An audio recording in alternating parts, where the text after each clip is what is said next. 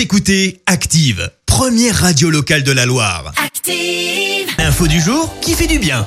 Allez, direction Rouen avec une solution astucieuse pour lutter contre le vol de vélo. Et oui, ça vous est peut-être arrivé ce moment où vous allez récupérer votre vélo pour partir au boulot par exemple et vous ne retrouvez que l'antivol. Ouais, vous voyez à peu près de quoi je parle. Ah oui. Eh bien, une étude récente indique qu'une personne sur trois s'est déjà fait voler son vélo dans une grande ville. 46% des cyclistes ont déjà renoncé à ce mode de transport à cause de cette appréhension. C'est dire si ce n'est pas anodin.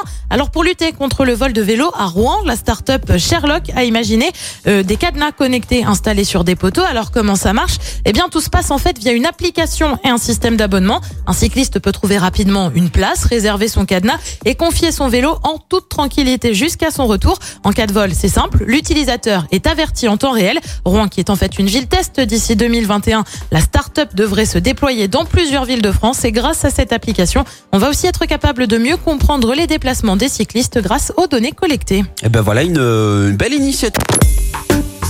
Écoutez Active en HD sur votre smartphone, dans la Loire, la Haute-Loire et partout en France, sur activeradio.com.